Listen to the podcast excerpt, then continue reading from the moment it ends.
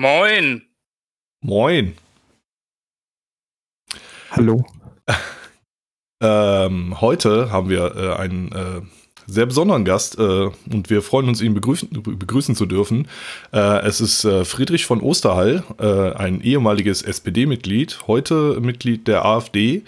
Ähm, außerdem auch YouTuber mit roundabout 24.000 Abonnenten und ähm, würde sich selbst als Nationalliberaler bezeichnen. Grüß dich. Ja, hallo, freut mich sehr, dass ihr mich eingeladen habt und ich freue mich aufs Gespräch. Vorab, Leute, ich kann mir schon denken, dass ein, äh, ein, paar, ein tendenziell linkerer Flügel mitbekommt, dass wir Friedrich eingeladen haben und sagen, ihr gebt Konservativen eine Bühne. Ihr seid der Steigbügelhalter für Faschisten.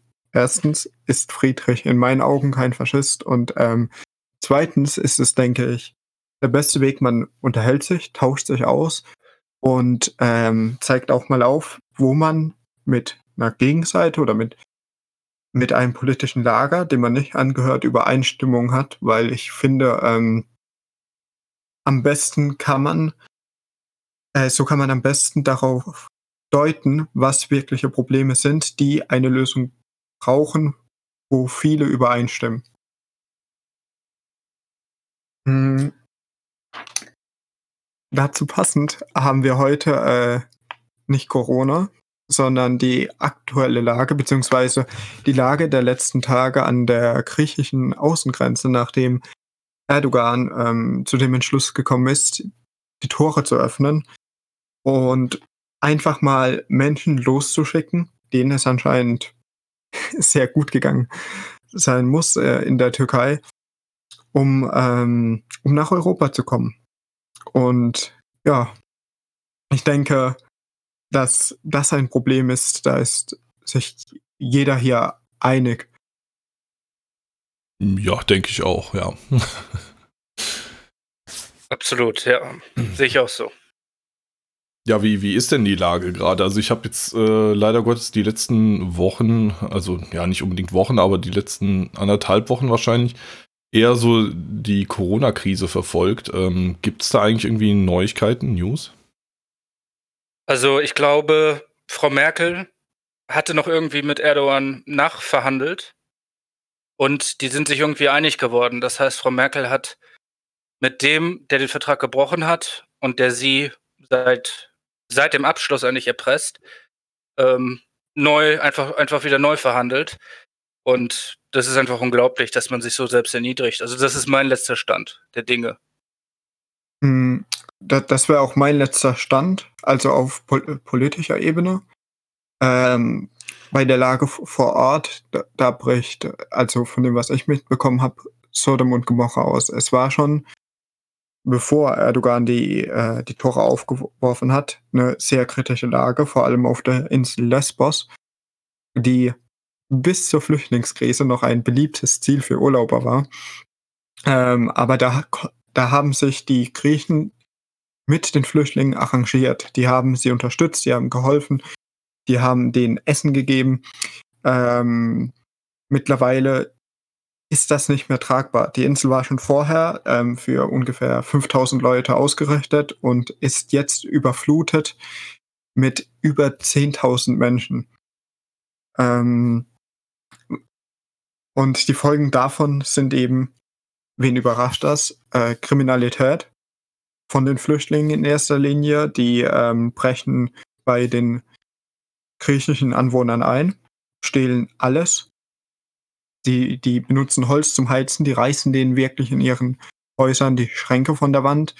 Die, ähm, die fällen von den Bauern die Olivenbäume, ähm, für die, die es nicht wissen, so ein Olivenbaum hat, wenn der mal groß ist, einen Wert von 5000 Euro, weil der ein paar hundert Jahre lang wachsen muss und ähm, die schlechten ihre Tiere. Also die, die, die, die, die Bauern dort vor Ort haben extrem hohen finanziellen Schaden. Also die, ein Olivenbauer hat nur von den Flüchtlingen einen finanziellen Schaden von 50.000 Euro. Quelle Tagesschau. Und ähm, ein Olivenbauer hat ein, äh, und ein, ein, ein Hirte äh, hatte einen Schaden von 70.000 Euro. Jetzt nur an einer Person der Schaden. Und die machen das ja nicht nur bei den zwei Bauern. Äh, das, das sind unhaltbare Zustände. Ja, hm. allerdings. Ähm, ja, jetzt bin ich raus, Entschuldigung. Äh, aber ich bin raus und steige dann ein. Ja, äh, das ist genau das professionelle Niveau, das wir brauchen. ähm, ja, ähm, wie, wie, schätzt ihr denn die Lage ein? Was, äh, wie könnte man dem Ganzen Einhalt gebieten? Sind da eher irgendwie äh, härtere Strafen jetzt für, für die Leute, die da randalieren, fällig? Äh, beziehungsweise reichen da vielleicht unsere, also oder die, die, die griechischen äh, Gefängniskapazitäten vielleicht gar nicht? Ähm, oder, oder müsste man dann schon doch eher dafür sorgen, dass man eher so eine ähm, australische No Way äh, Kampagne startet und sagt, okay, wir weisen jeden ab und schicken jeden dahin zurück, äh, wo, wo er hergekommen ist. Ja, also das denke ich schon. Man muss zum einen diese Lager, allein der Griechen wegen, die bahnen das Ganze aus, räumen. Ja, da hatte ich ja vorgeschlagen, dass man, dass jedes Land mit einer Marine zwei bis drei Schiffe schickt und die Leute dann wieder in ihre Heimatländer zurückbringt. Dann muss man dafür sorgen, dass, dass die Außengrenze komplett dicht ist, ja, dass man wirklich den Leuten klar macht, hier kommt keiner mehr durch, der, der aus einem sicheren Drittstaat kommt, ja, keiner mehr. Und dann natürlich muss man Hilfe vor Ort leisten, zum Beispiel in Nachbarländern wie Jordanien. Da sollte man dann mithelfen, vernünftige Flüchtlingslager aufzubauen für die Leute, die wirklich verfolgt sind. Und damit sie dort temporär begrenzt in Sicherheit leben können. Würde ich mitgehen. Ich wäre sogar äh, noch konsequenter. Ich würde sagen, ähm, Leute werden zurückgeschickt. Wenn man nicht feststellen kann, aus welchem Land die kommen, dann kommen die einfach in ein sicheres Nachbarland, wo kein Krieg ist, dass man Abkommen mit diesen Ländern bekommt, um Leute zurückzuschicken, die einfach nicht sagen wollen, woher sie kommen. Ähm, und dass man die Grenze komplett dicht macht. Also ungeachtet, ob es jetzt äh, Verfolgte sind oder ob es Wirtschaftsflüchtlinge sind, weil um dieser Masse an Menschen Herr zu werden, wäre es ein, ein nicht zu bewältigender Aufwand, das nachzuverfolgen. Im Einzelfall ist die Person jetzt aus der Flucht, auf der Flucht, ist sie Wirtschaftsflüchtling, ist sie äh, oder ist sie jemand, der, der, der, der einfach real bedroht ist, alles verloren hat. Ich denke, in, in dem Fall, wie Europa hat schon große Hilfe geleistet, hat schon sehr viele Menschen aufgenommen wir können, äh, es ist nicht tragbar mehr zu tun. Was ja noch dazu kommt, ist aktuell die Corona-Krise. Deswegen sollte man allein schon angesichts dieser Krankheit sollte man sagen, Grenze absolut dicht, egal was passiert. Ja, dem würde ich auch äh, zustimmen, also zumindest zum Schutz der Bevölkerung äh, auf jeden Fall, dass, dass man keine Infizierten äh, reinkommen lässt. Ähm, gegenüber der, der Flüchtlingskrise ähm, sehe ich auch mittlerweile keinen anderen Ausweg, als dass man jetzt Griechenland dabei unterstützt, die Grenzen äh, zu schützen. Also rein pragmatisch. Ich meine, klar, aus, aus meiner Philosophie heraus, aus der Libertären, sage ich ja ähm, Grenzen auf, aber da, dafür müsste man die ganzen Pull-Faktoren abschaffen, die die Leute äh, hierher ziehen. Ähm, in, in dem Sinne, ja, ähm, und vor allem, wenn man äh, tatsächlich mal sieht, was da abgeht an der Grenze. Also, ähm, äh, das, das hat äh, schon so ein Geschmäckle von, äh, ja, nicht, nicht unbedingt ja, Flüchtlingen, die jetzt äh, unbedingt auf Hilfesuche sind, sondern eher von, ja, böse ausgedrückt, Invasoren, äh, die mit aller Gewalt versuchen, diese Grenze ähm, zu überwinden. So und ähm, ich finde, da muss man selbst als Libertärer in diesen Schutzmodus gehen und sagen, nein, äh, wenn ihr mit Aggressivität hier vorangeht, ähm, ja, dann antworten wir damit. Man, man, muss eben im Angesicht der Lage agieren und die Lage ist aktuell nicht, dass wir keinen Sozialstaat haben. Wir, wir haben nämlich einen und äh, unsere Wirtschaft und unser Leben, wie wir es leben können, ist davon abhängig.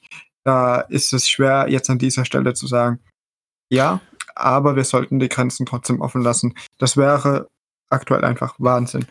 Auf äh, lange Sicht, wenn, wenn das äh, Wirtschaftssystem nicht, äh, wenn das Sozialsystem nicht mehr in der Form oder nicht mehr da wäre, dann könnte man sagen, ja, jeder darf kommen. Dann würde wahrscheinlich auch mhm. nur die kommen, die Sicherheit brauchen. Ähm, ich wollte noch kurz einwerfen, ähm, danach können wir nochmal zu Friedrich kommen. Ähm, und zwar äh, finde ich wichtig, diese ähm, Differenzierung zu machen zwischen Wirtschaftsflüchtlingen und ähm, tatsächlichen ähm, hilfsbedürftigen Menschen. Ich meine, die, die meisten, die in der Türkei ja jetzt äh, waren, äh, sind ja jetzt keine äh, Flüchtlinge mehr in dem Sinne, dass sie vor einem Krieg flüchten oder vor, vor politischer Verfolgung, weil sie werden in der Türkei nicht politisch verfolgt und sind auch keine ähm, ja, Kriegsflüchtlinge in dem Moment mehr, wenn sie in diesem sicheren Land sind. Ähm, ja, wie, wie siehst du das, Friedrich? Ja, also in der Türkei lebten die Leute ja teilweise mehrere Jahre, bevor sie jetzt äh, nach Griechenland kamen. Ich habe Interviews gelesen, die eine meinte, sie war acht Jahre in der Türkei und jetzt will sie halt hier äh, nach Mitteleuropa. Das Ding ist schlicht und ergreifend, dass man 2015, wie bei einem Schiff, was auf Meer ist, ein Leck geschlagen hat. Und so entstand eine Sogwirkung. Das blieb natürlich nicht bei den paar Leuten, die Frau Merkel damals aus Ungarn aufnehmen wollte, sondern die Sogwirkung führte dazu, dass sich immer mehr Leute auf den Weg gemacht haben. Und die hält bis heute an, weil wir nicht klar sagen, dass wir keine Leute mehr aufnehmen, die aus sicheren Drittstaaten kommen. Diese Leute wissen genau, sobald sie Deutschland erreichen, werden sie hier voll alimentiert und deshalb versuchen sie halt alles, ähm, hierher zu kommen. Mhm. War ich gerade abgehakt? Äh, ja, ganz ähm, kurz. Ganz ja. kurz, ja. Äh, ja, das ist halt so eine, äh, so eine Sache. Ähm, ähm, die, dieses voll alimentiert werden, das, das ist halt, äh, wie gesagt, so ein Pull-Faktor, den ich ganz gerne abschaffen würde. Also ich bin eigentlich schon seit Beginn der Flüchtlingskrise mehr oder weniger äh, dafür, dass man äh, Sachleistungen gibt. Ähm, keine Geldleistungen. Äh, ähm, ja, und ähm, ja, also wie gesagt, äh, also ich, ich meine, ich, ich will diesen Leuten, die da jetzt kommen wollen, ähm, jetzt nicht unbedingt den Vorwurf machen, äh, dass sie unbedingt nach Deutschland wollen. Ähm, wenn, wenn ich jetzt irgendwie ähm, komplett mittellos dastehen würde, in, in einem komplett zerbombten Land, ähm, ja, dann wäre auch mein erstes Ziel das Land, das mich am, am besten versorgt, ne? Und auch, äh, ja, wo ich die, die größten Vorteile daraus ziehen kann oder äh, ja, aus meinem Land äh, ausgewandert zu sein oder äh, ge geflohen zu sein. Und ähm, ja, äh, die, die andere Sache sind dann wiederum äh, Kriminelle, äh, die diese ganze Situation dann auch ausnutzen. Ne? Also das, das muss man halt auch, ja. Also das Ding, das Ding ist, die Leute, die Leute machen ja nur das, was unsere Regierung ihnen ermöglicht. Ja. Also wenn sie hierher kommen und dann voll alimentiert werden, dann ist es unsere Regierung, die ihnen das ermöglicht. Und, und natürlich nehmen die das wahr. Ja. Die leben teilweise in absolut unfassbaren Verhältnissen und wenn sie hier den, die Grundsicherung erhalten, dann ist das Geld, was sie hier kriegen, in ihrem Heimatland viel mehr wert. Da ist das teilweise mehr als ein, ein Monatseinkommen oder teilweise sogar ein ganzes Jahreseinkommen.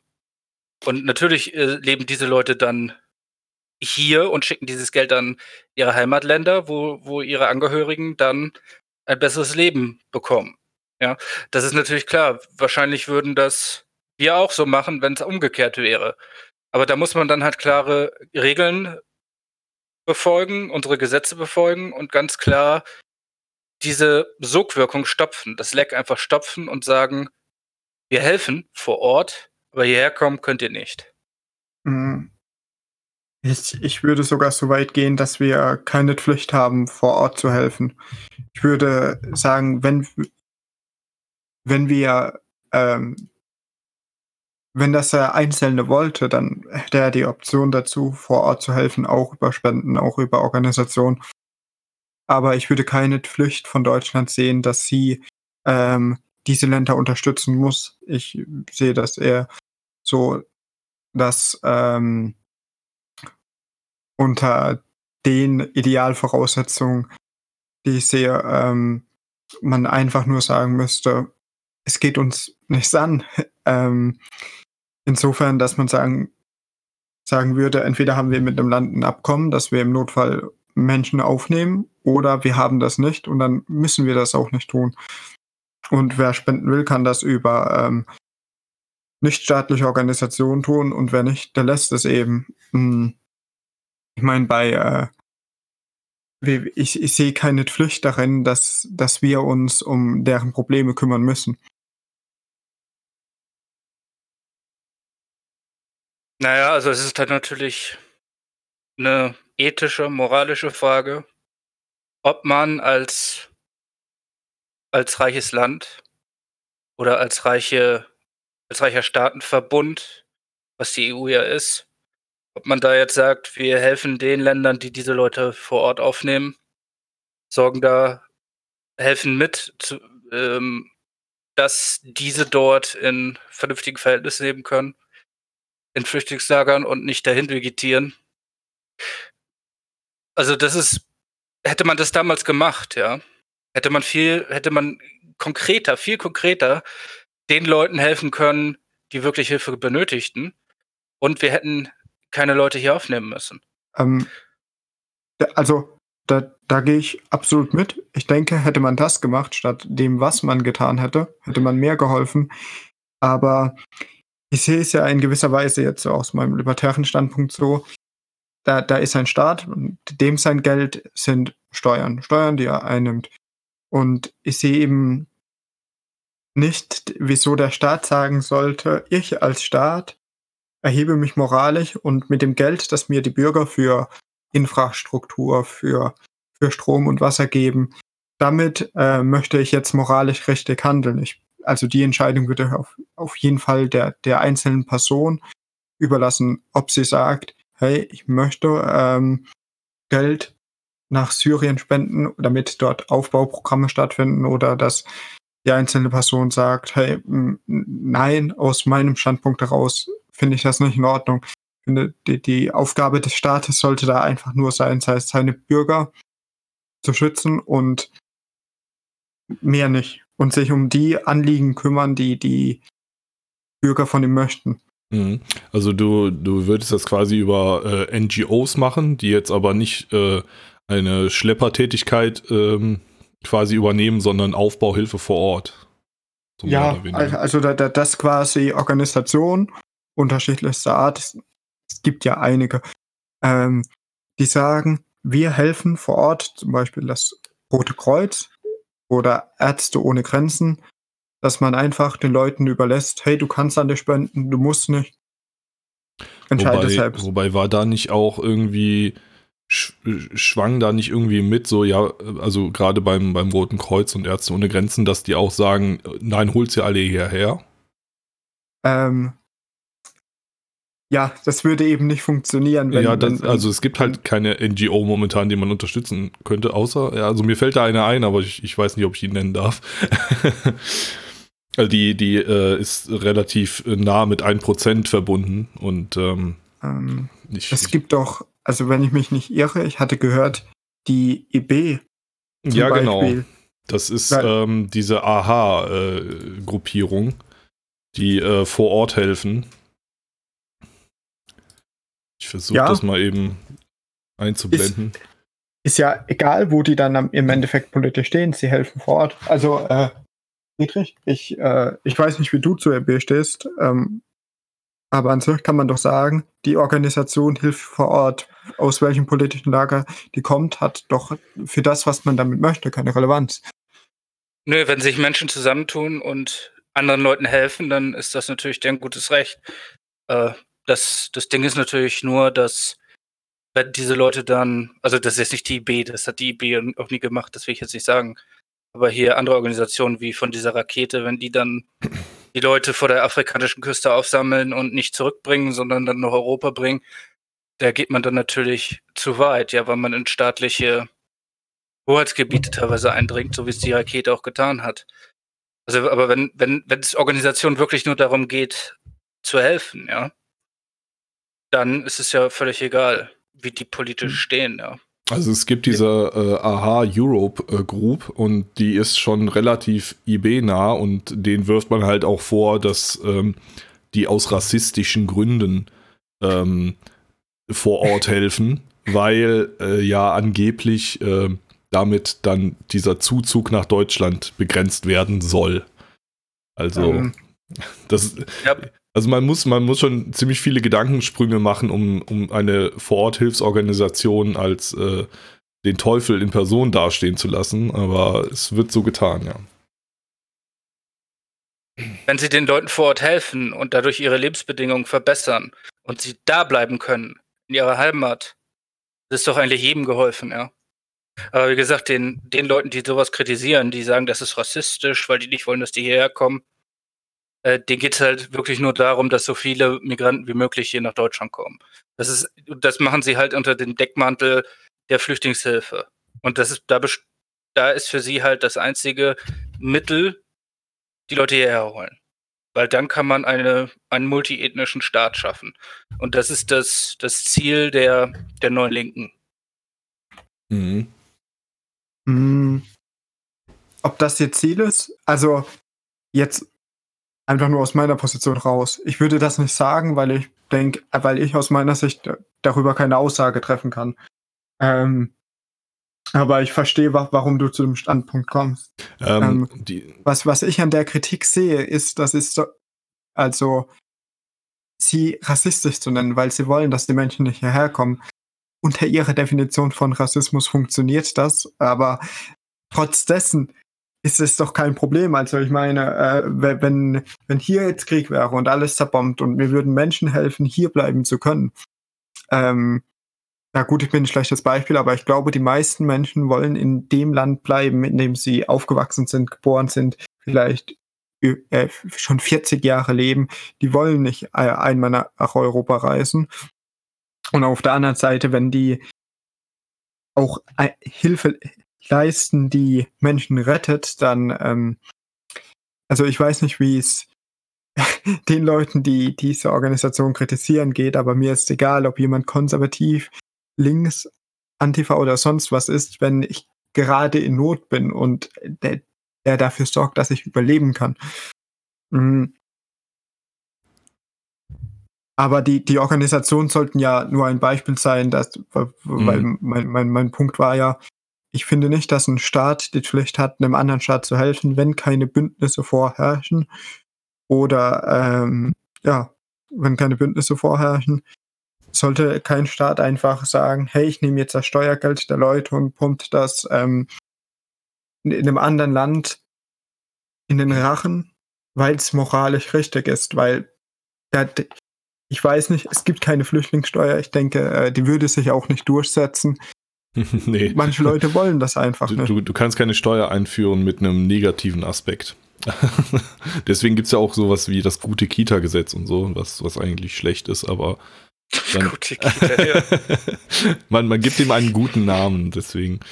Ähm, aber da sind wir eigentlich auch, ähm, wo wir gerade von, von, von die Bürger nicht belasten oder die Steuerzahler nicht belasten sind, ähm, gibt es ja auch Vorschläge aus der äh, ja, Opposition der Opposition, sage ich jetzt mal. Ähm, äh, zum Beispiel von der Partei der Vernunft, die ja eher minimalstaatlich äh, organisiert oder äh, ausgerichtet sind, ähm, die sagen, ähm, Asyl privatisieren.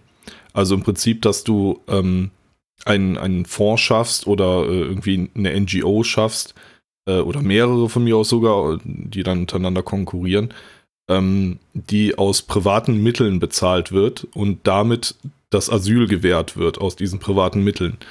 Ähm, damit würde sich natürlich erstmal für die Rechten ähm, als Vorteil herausbilden, dass es dadurch eine natürliche Obergrenze gibt, die äh, dadurch begründet ist, wie viel die Leute bereit sind zu zahlen, um Flüchtlingen zu helfen.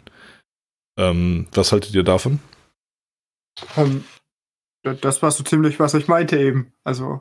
Mhm. Naja, also, wenn, die, wenn diese Organisation die Leute dann hierher holen, äh, dann sehe ich das trotzdem kritisch, weil das würde ja das, das Problem schlicht und ergreifend nicht lösen.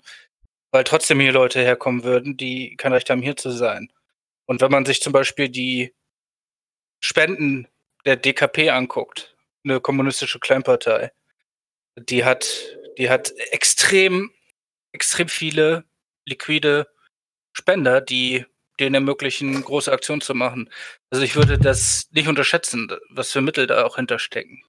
Also ich, ich sehe das so, man, also auf der einen Seite ähm, wären die Menschen ja haftbar und ähm, die Organisation, die die Menschen dann hierher holt, die wäre mithaftbar. Das heißt, die hätte kein Interesse dran, ähm, Leute herzuholen, die potenziell kriminell sind. Und auf der anderen Seite, ähm, ja, und auf der, der, der anderen Seite ähm, müsste sie diese Menschen ja auch finanzieren.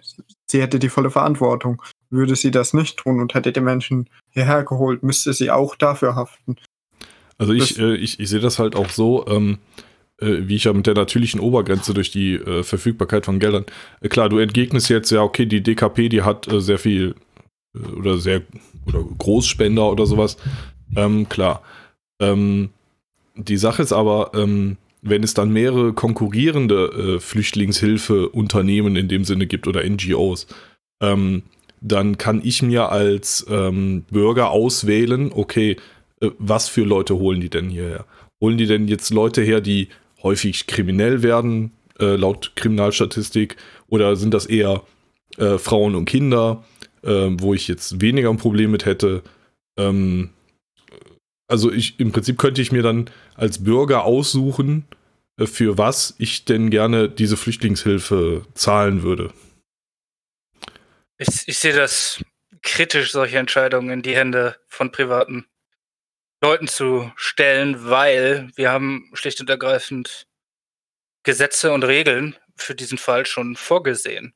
Und es müsste sich eigentlich nur daran gehalten werden. Und ob diese, ob diese Organisationen dann vor Ort helfen, ja, das, das können sie dann selbst entscheiden. Und dass man, dass diese privat agieren sollten und nicht von staatlicher Hand leben, das, da stimme ich auch zu. Äh, aber dass man ihnen solche Entscheidungskompetenzen überlässt, äh, da bin ich, das sehe ich doch schon kritisch. Ich denke eben dadurch, dass sie ja wirklich den Menschen helfen müssen. Ich meine, die können ja dann nicht damit in Deutschland werben, hey, wir holen die Menschen hierher, geben denen am Tag äh, eine Schüssel Grießbrei und einen Schluck Wasser. Ähm, ich denke, dadurch würde sich das auch stark regulieren mit den Menschen, die hierher geholt werden würden. Und wenn die dann Menschen hierher holen, die wirklich eingegliedert werden in den Arbeitsmarkt, in die Gesellschaft, dann, also sehe ich kein Problem daran. Also ich sehe halt das große Problem darin, dass ähm, der Staat momentan ähm, äh, äh, quasi das Monopol darauf hat, wer hierher kommen darf und wie viele kommen dürfen und auch darüber entscheiden darf, wie viel wird ausgegeben und wie viel nicht. Da wird ja auch viel verschleiert ähm, im, im Sinne der Flüchtlingskosten. Ähm, und das wird dann einfach unter einem anderen Posten geführt und äh, dann, dann verschwinden diese Kosten einfach in, in, in anderen Bereichen. Und ähm, ja, so, so hätte man halt mehr Transparenz im Prinzip. Äh, und vor allen Dingen hat man nicht einen unbegrenzten äh, Zustrom quasi. Also wenn, wenn sich eine Regierung entscheidet, okay, zur Not drucken wir halt Geld, um das zu finanzieren, ähm, ja, dann, dann bist du halt äh, vollkommen abhängig davon, was deine Regierung sagt. So. Und mit Privaten könntest du halt sagen, okay, ja, dann spende ich halt nicht mehr für euch, wenn ihr jetzt hier irgendwie Arschlöcher herholt oder so. Also die Regierung hat sich ja über das Gesetz gestellt, ja. Seit 2015, vielleicht sogar auch schon vorher. Ähm, und das ist ja nicht so vorgesehen, dass das so gehandelt werden soll. Und man müsste schlicht und ergreifend diese Gesetzesbrüche in Zukunft stärker überwachen. Also die, die Einhaltung der Gesetze stärker überwachen. Und vor allem müsste man das Ganze aufarbeiten in einem Untersuchungsausschuss und auch in weiteren Untersuchungen und dann ganz klar sagen, was diese Regierung getan hat und welche Gesetze einfach missachtet wurden. Weil ich denke, wenn man schlicht und ergreifend sich an die Gesetze halten würde, die wir haben, und dann vielleicht noch ein Einwanderungsgesetz, nachdem man das ganze Chaos beseitigt hat, ein Einwanderungsgesetz einführt, wo ganz klar geregelt ist, wer darf hierher, wie lange darf, darf die Person bleiben, wenn sie gewisse Voraussetzungen erfüllt. So zum Beispiel nach australischen, neuseeländischen Vorbild. Hm, dann wäre das hier wert, weil es herrscht da einfach viel zu viel Unklarheit. Wir mhm. brauchen hier ganz klare Regeln. Du, mhm. du bist gerade raus. Voraussetzungen erfüllst, kannst du bleiben. Und nach ein paar Jahren oder nach, nach einem, zwei Jahren äh, werden die Voraussetzungen wieder überprüft und dann darfst du halt, kriegst du halt weiterhin dein, deine Berechtigung hier zu bleiben. Ich, ich sehe eben das Problem, wenn man das von ähm, zu sehr vom Staat abhängig macht oder von der Regierung abhängig ist. Eine Regierung kann, also man, man sieht es ja an dem, was in der Vergangenheit passiert ist, kann Gesetze umgehen. Regierung kann, ähm, sie sind in dem Moment die Machthaber und können so ziemlich machen, was sie wollen. Also selbst in, in, äh, in einem Land, wie, wie es die Türkei war, äh, vor Erdogan ähm, konnte sich der, der, der Machthaber, in dem Fall Erdogan, durchsetzen, dass er das Präsidialrecht äh, bekommt und diese ganze Macht innehat. Also ich, ich, ich, ich sehe da einfach immer das Problem, ähm, je mehr man eine Regierung machen lässt, je je mehr Chancen hat sie, Gesetze zu brechen, je mehr kann sie ihre Macht negativ ausüben. Ich sehe da eher äh, es als Lösung, wenn sie, wenn nur das Nötigste getan wird. Äh, und nicht nur das, ähm, also man, man muss auch mal dieses Worst-Case-Szenario betrachten, wenn man äh, Regierungen äh, ja quasi eine Macht gibt, darüber zu entscheiden. Ähm, wenn wir jetzt zum Beispiel eine äh, grün-rot-rote Regierung bekommen, äh, kann man ja davon ausgehen, dass selbst wenn, rein hypothetisch, wenn jetzt CDU und AfD äh, gerade regieren würden und hätten, würden jetzt so gute, in Anführungsstrichen, gute Gesetze erlassen, äh, die, äh, die, die, dieses Problem eindämmen könnten, hast du halt das Problem, dass mit der nächsten Legislatur dann halt mit so einer grün-rot-roten Regierung beispielsweise das Ganze wieder gekippt werden kann und ähm, dann wiederum ja die, die, die Hölle über uns hineinbricht. So. Also das ist ja genauso das äh, mit diesem äh, Anti-Hate-Speech und Anti, ähm, ja, ja, quasi Anti-Hate-Speech-Gesetz äh, oder sowas. Ähm, äh, klar, jetzt äh, selbst die, die, die Linken, also zumindest die vernünftigen Linken, sagen, okay, wenn wir das jetzt einführen, äh, um jetzt unsere Opposition mundtot zu machen oder so, ähm, was passiert, wenn unsere Opposition irgendwann mal an der Macht ist? Dann werden sie uns mundtot machen. So, das ist halt immer so die Sache. Man muss das immer von beiden Seiten betrachten, ähm, dass man ja quasi die, die, die Konsequenzen oder das, was man jetzt als positiv raussieht, ähm, dass das ins Negativ äh, verkehrt werden kann. Ne? Also das Problem sehe ich einfach daran, dass die Parteiendemokratie einfach nicht mehr funktioniert, weil es zwischen den Altparteien immer weniger Unterschiede untereinander gibt. Das heißt, man hat einen Bereich, den politisch korrekten Bereich, und darin bleiben diese Parteien, weil sich das halt so gehört. Äh, und dann hat man die AfD mit ihren 12 Prozent bei der letzten Wahl als Oppositionskraft, und das ist natürlich viel zu wenig. Sprich, mhm. dass du, dass du immer in diesem Bereich bleibst, in diesem politisch korrekten Bereich und etwas anderes gar nicht äh, in Frage kommt und vor allen Dingen auch nicht dagegen vorgegangen wird. Wenn jetzt zum Beispiel ein Gesetzesbruch stattfindet, dass, dass die Opposition gemeinsam das knallhart anprangert. Das findet ja nicht statt. Dementsprechend fehlt da eine wichtige Kontrollinstanz. Und in dem Zustand funktioniert die Parteiendemokratie nicht mehr.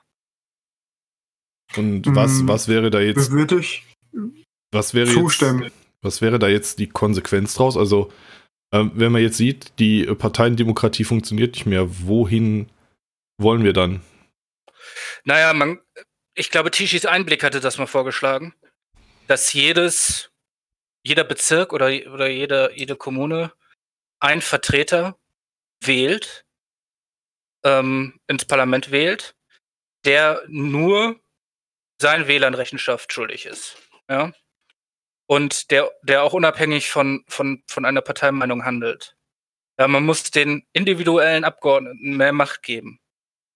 Und Die andere Konsequenz wäre natürlich, wenn sich das Parteienspektrum ähm, wieder normalisieren würde. Das sehe ich aber aktuell überhaupt nicht. Hm, an der Stelle, also würde ich sogar, äh, auch wenn ich mich an sich von diesem Einblick politisch distanzieren würde, aber an der Stelle den äh, Vorschlag äh, fände ich schon mal eine bessere Lösung, da äh, dadurch individuellere Politik gemacht wird äh, von den einzelnen Vertretern. Ähm, weil ich, ich sehe mitunter auch das, äh, das Problem äh, an der Demokratie. Wir haben ähm, Menschen mit ganz unterschiedlichen Lebenshaltungen, die alle Wellen gehen und natürlich auch unterschiedliche Ziele haben. Ich meine, man, äh, man hat Menschen, die leben ähm, in irgendeinem Dorf in Bayern, dann hat man andere Menschen, die leben in Berlin, in einer, in einer Großstadt, wo auch ein ganz anderer Lifestyle stattfindet ähm, und auch die, die Dinge ganz anders passieren.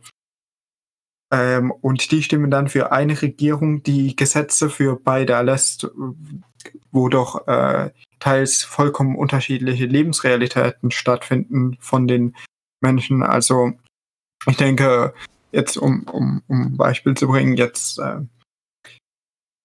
wenn, wenn da ein, ein sozialer Brennpunkt ist mit Migranten, ähm, dann in, in Berlin, dann werden die Menschen dort eher gegen mehr Migration stimmen, wo es vielleicht aber im Gegenteil auch sein kann, dass äh, in dem Dorf in Bayern, da, da das sind dann zwei Migranten, die sind besser integriert, weil sie sich ja auch nicht in ihre Gruppe zurückziehen können. Ähm, die werden dann eventuell, nur als Beispiel jetzt, ähm, eher dafür sein, ähm, dabei, dabei müsste man doch betrachten, dass man sagen kann, äh, in der einen Gegend, in dem Dorf in Bayern, äh, wenn da jetzt noch vier mehr Migranten sind, das tut denen nicht weh. Aber wenn, wenn in Berlin mehr Migranten auf einen Platz geschart werden, dann, dann ist das für den Problem. Und deswegen denke ich, ist es da ganz, ganz kritisch, wenn äh, eine Regierung für so unterschiedliche Fälle Gesetze entscheidet. Ja, du, du hast vor allem ähm, diesen, ähm, ja, man sagt es ja so böse, diesen Migrationsdruck auf die Migranten, äh, Quatsch, auf den Integrationsdruck der Migranten, ähm, den hebelst du ja vollkommen damit aus, indem du sowas, ähm, ähm, ja, äh, duldest, dass, dass sich da Parallelgesellschaften entwickeln und so weiter. Also ich, ich komme ja aus NRW und also ich komme jetzt nicht unbedingt aus so einem Brennpunkt oder so oder aus einer Großstadt, aber ich, ich merke schon selber, okay, ähm, äh, irgendwie leben wir aneinander vorbei. Jeder lebt so sein Leben. Also äh, gerade die muslimischen Migranten äh, leben irgendwie ihr Ding und äh, ja, die, ich sage jetzt einfach mal Bio-Deutschen die, die, die schon länger hier leben oder so, ähm, die leben halt ein ganz anderes Leben. Ne? Also es, es, es gibt, findet quasi durch dadurch, dass die Gruppe der Migranten so groß ist, ähm, findet keine Integration mehr statt, sondern äh, eher eine Spaltung der Gesellschaft, ähm, mhm. weil, weil beide Lager halt äh, relativ groß sind und sich viel Rückhalt geben und äh, ja, dadurch quasi Integration äh, ja, unmöglich gemacht wird, praktisch. Hm. Ähm, hört man mich? Ja. Ja. Irgendwie bin ich immer, keine Ahnung, was, was los ist. Ich sehe das ja auch. Also, ich habe Verwandte, die wohnen in einem kleinen Dorf und da gibt es irgendwie zwei oder drei Migranten.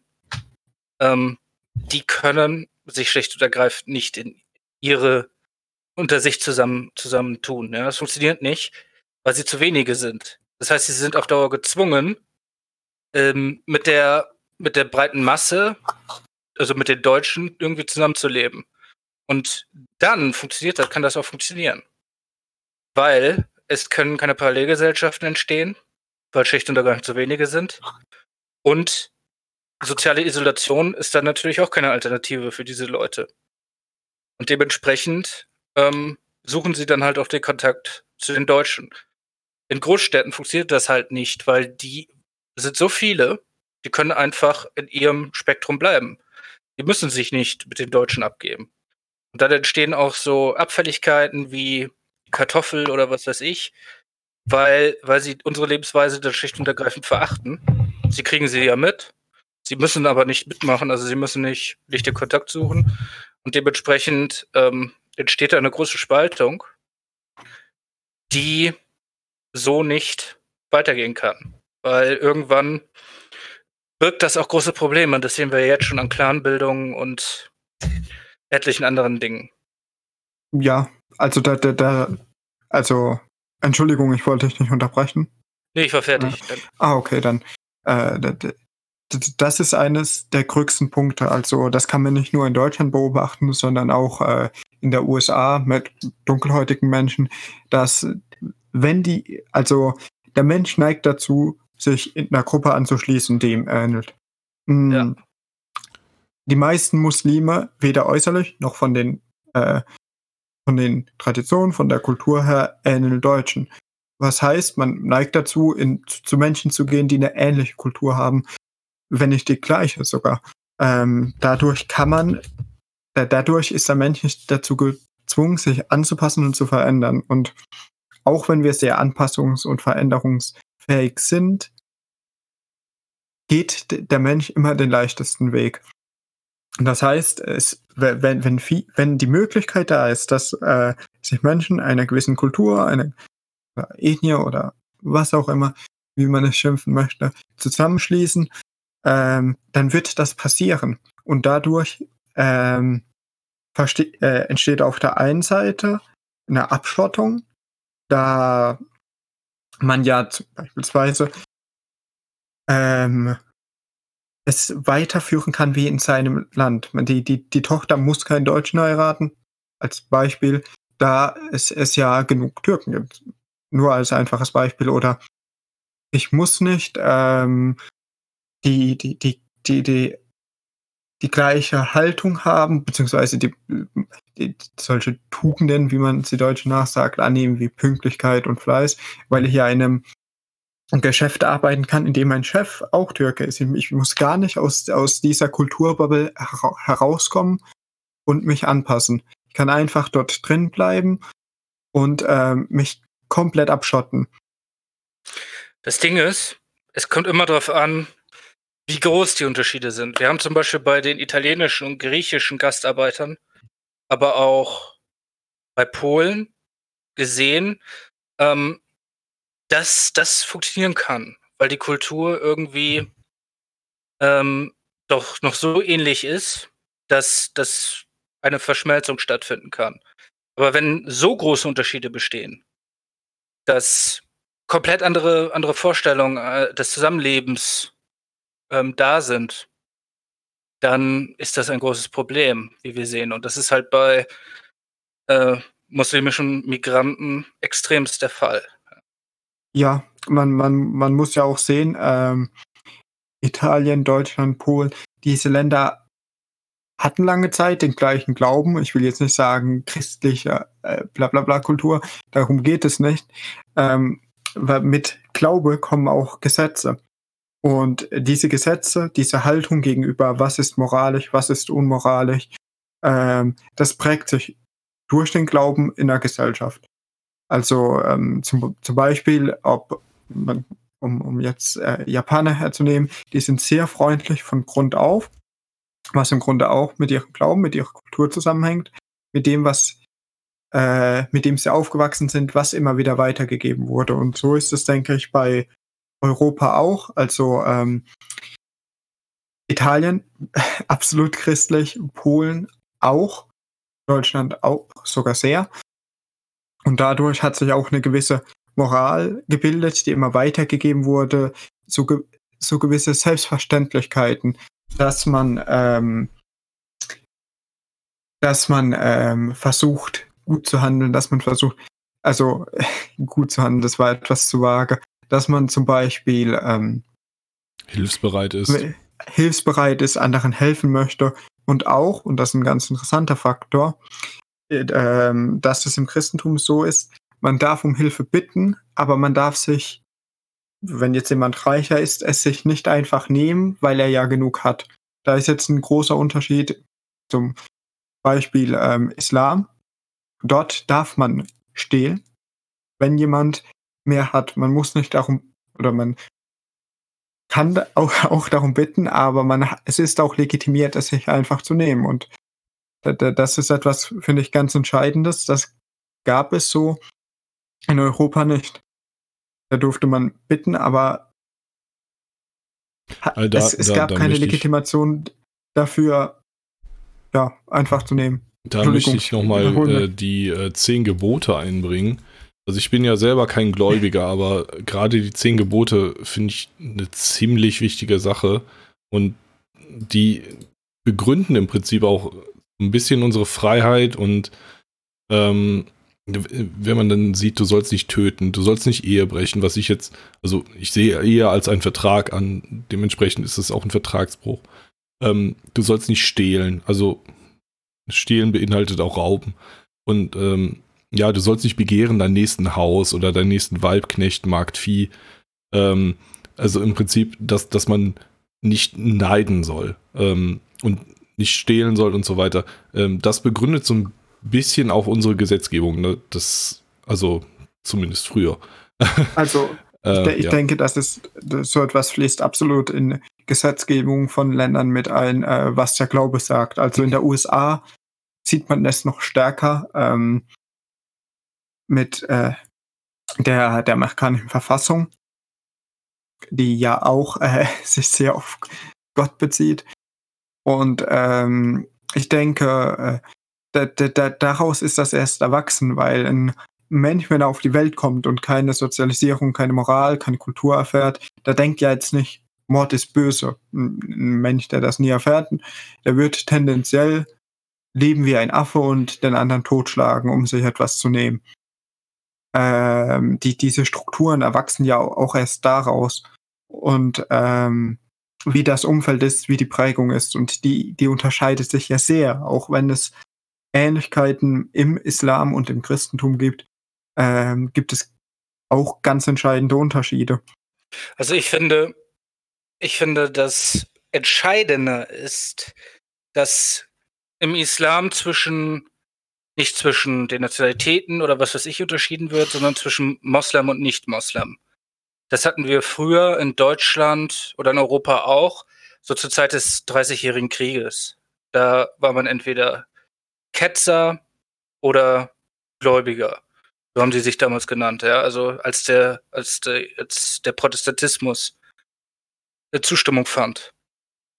Ähm, und dementsprechend sehen wir uns, sage ich mal, als Deutsche, als Europäer, Deutsche oder Europäer. Das ist ja bei jedem anders. Oder beides. Wir sind ja beides, ja. Und dementsprechend ähm, sind da unsere Vorstellungen anders, als wenn jetzt jemand hierher kommt und er sieht dann seine Glaubensbrüder und die sind dann unter sich und sagen, wir sind die Gläubigen und das sind die Nichtgläubigen. Und so wird halt dann immer noch unterschieden, was das große Problem ist bei, wenn man so auf Religion seine, seine Weltanschauung festsetzt. Das war damals, wie gesagt, im Mittelalter beim Christentum auch so. Ähm, Ja. ja, Ähm, ich, ich, ich, ich stimme ich zu. Äh, da sieht man definitiv eine Übereinstimmung. Ähm, Entschuldigung. Um, ja, nee, äh, ist ja kein Thema. Ähm, um vom, vom ähm, ja, gesellschaftlichen nochmal aufs Politische zurückzukommen. Ähm, denkst du, ähm, also Friedrich, äh, denkst du, es wäre ein Problem, dass der Islam sich hier ausbreitet, also ja, ausbreitet, das hört sich immer direkt so martialisch an. Ähm, aber denkst du, es wäre ein Problem, wenn der Islam hier mehr Stellung einnimmt, wenn sie keine Gesetzgebungsmacht hätten oder keine Gesetze fordern könnten? Naja, das sehe ich ja schon so. Also, ähm, sie fordern natürlich jetzt auch schon gewisse Privilegien, meistens über den, wie heißt der Typ? Ähm, Ach ja, ich weiß, Mas wen du Masi meinst. Masiek, Masiek. Ja, glaub ich. Zentralrat der Muslime, ne? Ja, genau. Ja. Äh, Ähm, der, der, der Fettsack. Jetzt Ja, werden wir dieser- wieder gesperrt. also, ich glaube, es ist ein gesellschaftliches Problem in der Hinsicht, weil die verschiedenen Lebensweisen, einmal nach Koran und einmal nicht nach Koran, ähm, komplett unterschiedlich sind. Es gibt dann, wie gesagt, immer Ausnahmen, das will ich ja auch sagen, von Leuten, die den Koran in den Hintergrund stellen und sich hier anpassen. Aber ganz, ganz, ganz viele tun das eben nicht. Und dementsprechend sehe ich dann ein gesellschaftliches Problem, was mhm. die Politik lösen muss. Ich, ich denke, ähm, der, der muslimische Glaube ist mindestens Oh Gott, jetzt macht nichts so lange Sperrenswürdiges. so lange ein Problem, bis man ähm, keinen Film wie das Leben des Brian mit Mohammed drehen kann. Denn dann erst, wenn, wenn eine Glaubensrichtung das ertragen kann, mhm. Dann, dann hat sie so eine gewisse Liberalisierung erreicht, wo man sagen kann, ja, jetzt ist sie tragbar, die, die drohen einem nicht mit Mord, auch wenn sie sagen, der Film ist ganz böse. Mhm. Äh, dann, dann, ist man erst an dem Punkt, wo man sagen kann, ja, die, die Menschen, die da glauben, sind, äh, sind liberal. Die Menschen, die, die, die, die daran glauben, die, ähm, die können über ihren Glauben hinaus äh, sich mit, mit der Situation zurechtfinden, dass ihr Gott eben nicht der Allmächtige ist, der bestimmt, dass man ihr, ihren Gott auch ins Lächerliche ziehen kann, dass man von ihm auch Karikaturen zeichnen kann und sich auch über ihren Propheten lustig machen kann erst, wenn, wenn das hinnehmbar für sie geworden ist, erst dann kann man sagen, ja, man, die, dieser Glaube ist kein Problem mehr. Die, dieser Glaube mhm. ist, es ist egal, ob er sich verbreitet. Weil andernfalls muss man ja davon ausgehen, dass es nicht so ist und ähm, andere Menschen sind in ihrer Freiheit eingeschränkt, sich zum Beispiel darüber zu äußern, da sich nicht jemand hinstellen kann und äh, Witze über Mohammed wie über Jesus machen kann. Mhm. Also ich, ich denke, auf sehr, sehr lange Sicht wird es sich dahin entwickelt, aber jetzt ist das absolut noch, äh, äh, ist es nicht abzusehen, dass es passieren wird. Und äh, oder wann es passieren wird und es, es sie stellen dadurch eine potenzielle Gefahr dar, weil man, man muss eben sehen, dass äh, wenn, wenn jemand mal so einen Witz über ihren Gott macht, äh, diese Person äh, ähm, schwebt in dem Moment in Gefahr. Mhm. Die, die, ja, was ich halt als äh, ziemliches Problem ansehe, wir, also man kann mich jetzt für die Aussage steinigen, aber ich glaube, wir waren schon auf dem richtigen Weg, um ähm, den Islam irgendwie zu integrieren oder vielmehr der Islam ist, hat sich größten, also ja doch größtenteils würde ich fast sagen, ähm, oder zumindest die Muslime haben sich so weit liberalisiert, dass sie ähm, auch andere annehmen können, auch, auch äh, Atheisten annehmen können oder Christen oder auch Juden ähm, äh, in, in Deutschland. Das, das Problem ist, dass wir jetzt momentan Leute dazu bekommen, die diesen fundamentalen Glauben einfach noch haben. Ähm, die, die in dieser Liberalisierung gar nicht so weit sind. Du sagst ja selber, ähm, das ist eine ja praktisch Generationenaufgabe, die Muslime so weit zu liberalisieren, dass sie andere Leute annehmen können. Also ich, ich würde sagen, für das große Ganze wird es eine Generationenaufgabe. Aber im Grunde ist es für jeden Einzelnen immer möglich, das zu schaffen. Ja, für jeden Einzelnen natürlich. Äh, ja, aber wie gesagt, wir haben jetzt halt diese, diese, diese Leute, die aus äh, strengen, fundamentalen, teilweise äh, Ländern mit Scharia-Gesetzgebung kommen und ähm, die diese Gesetzgebung als Gott gegeben ansehen. Und äh, die prallen natürlich jetzt hier auf ähm, Christen, Atheisten, äh, liberalere Muslime. Ähm, und da, da sehe ich halt ein Riesenproblem drin. Also, was man sehen muss, ist, wir hatten ja die türkischen Gastarbeiter, die ja dann hier blieben und Nachkommen bekamen, die jetzt ja auch ein großer Anteil der Gesellschaft sind. Ich glaube, das sind wie viele türkischstämmige Menschen? Ein paar Millionen. Und die waren halt, die Türken sind halt eher, dass die kemalistisch, sind also kemalistisch geprägt. Auf jeden Fall damals noch. Jetzt ist mit Erdogan ist das ein bisschen anders. Ähm, und bei denen steht halt die Türkei noch, zum großen Teil die Türkei noch vor dem Islam. Ja. Also die sind eher national geprägt als religiös geprägt. Und dementsprechend waren da die Probleme dann anders, was man ja heute auch sieht bei den Wahlergebnissen für Erdogan, der ja auch ein, ja, ein islamischer Nationalist ist, würde ich mal sagen. Ja, dem, dem würde ich zustimmen, ja. ähm, die Sache ist, ähm, ja, im Prinzip islamischer Nationalist.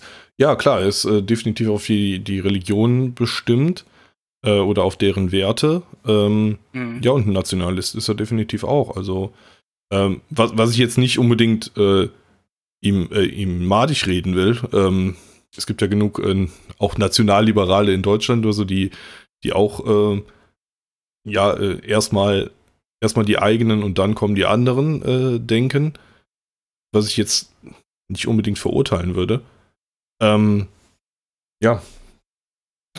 Nur, äh, ich sehe das halt, ähm, also gerade in Deutschland mit den Wahlergebnissen für Erdogan sehe ich das eher so, ähm, dass gerade dadurch, dass äh, diese deutsche Kultur äh, praktisch untergeht oder auch äh, den Leuten madig geredet wird, ähm, dass das gerne angenommen wird, auch von den äh, Zuwanderern in dritter, vierter Generation, ähm, um sich dann wiederum äh, über ähm, ihre ursprüngliche Nation, äh, über die Türkei dann in dem Fall, ähm, ja, über andere zu stellen. Und also über, so, sogar über die gastgebende Nationen stellen.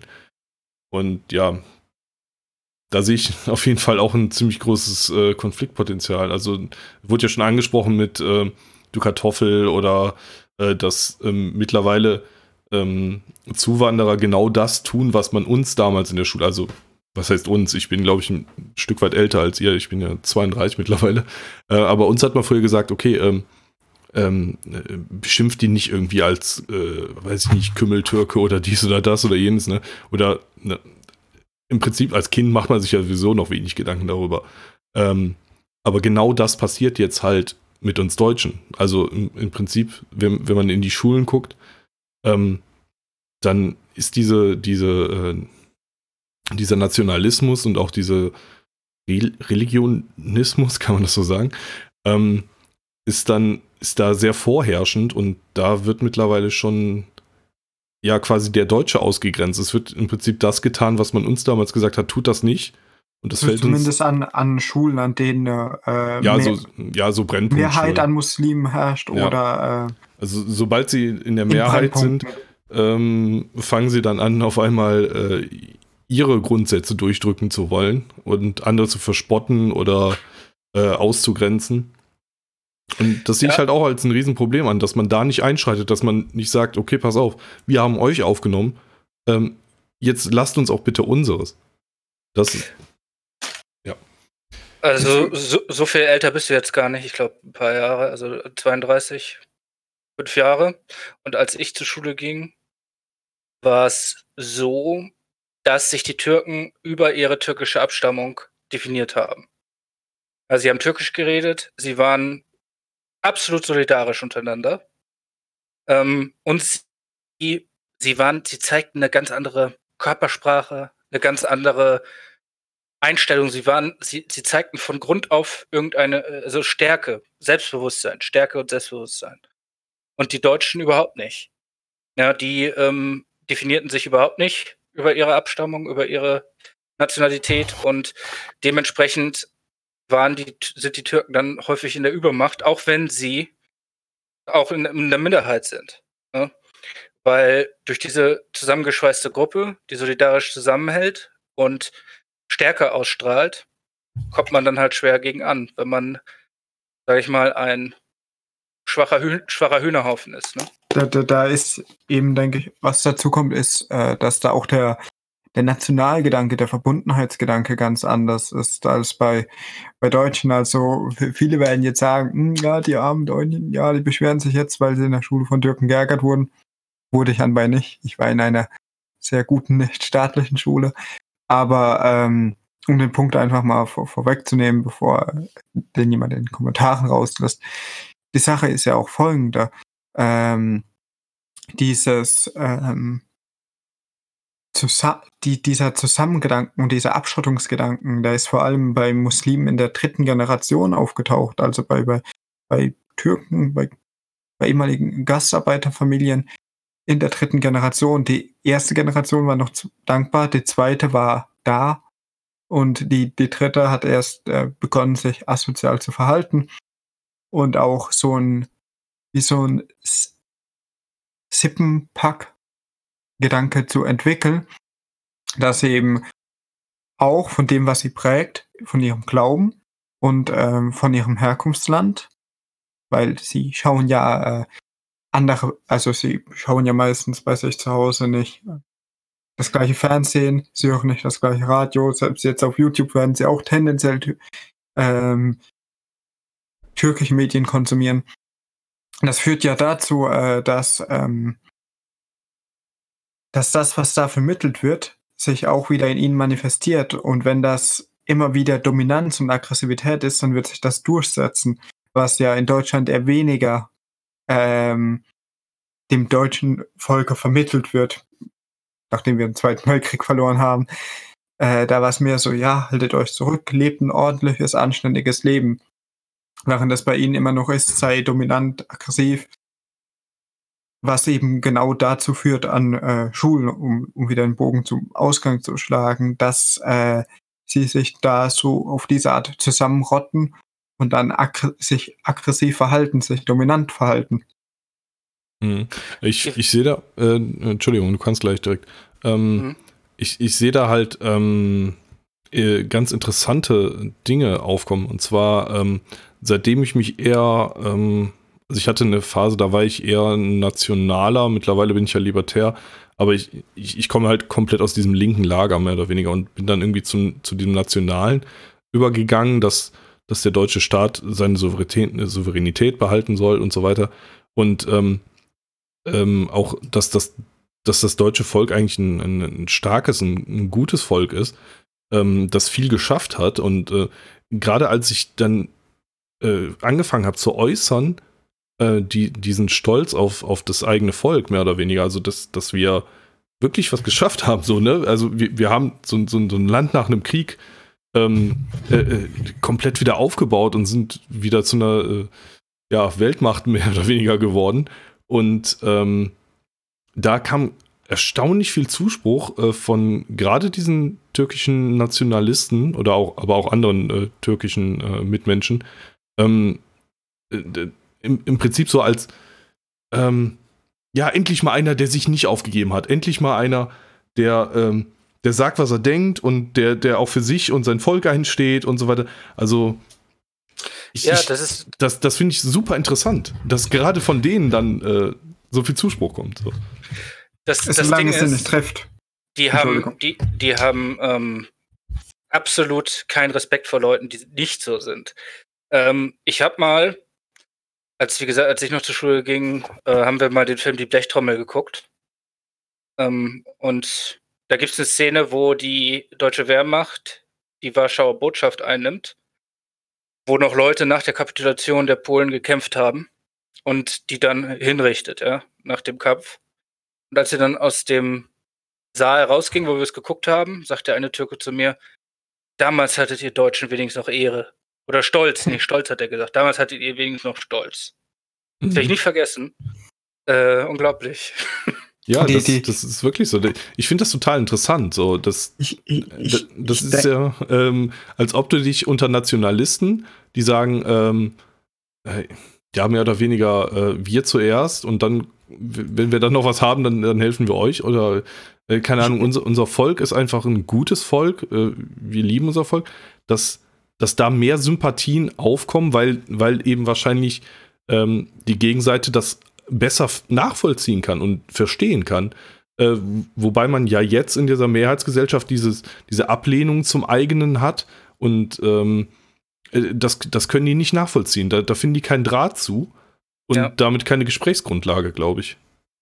Ja, und sie finden das halt auch abscheulich. Ja. Also so also ein Verhalten finden sie ehrlos und sie, sie, sie finden das einfach ekelhaft. Mhm.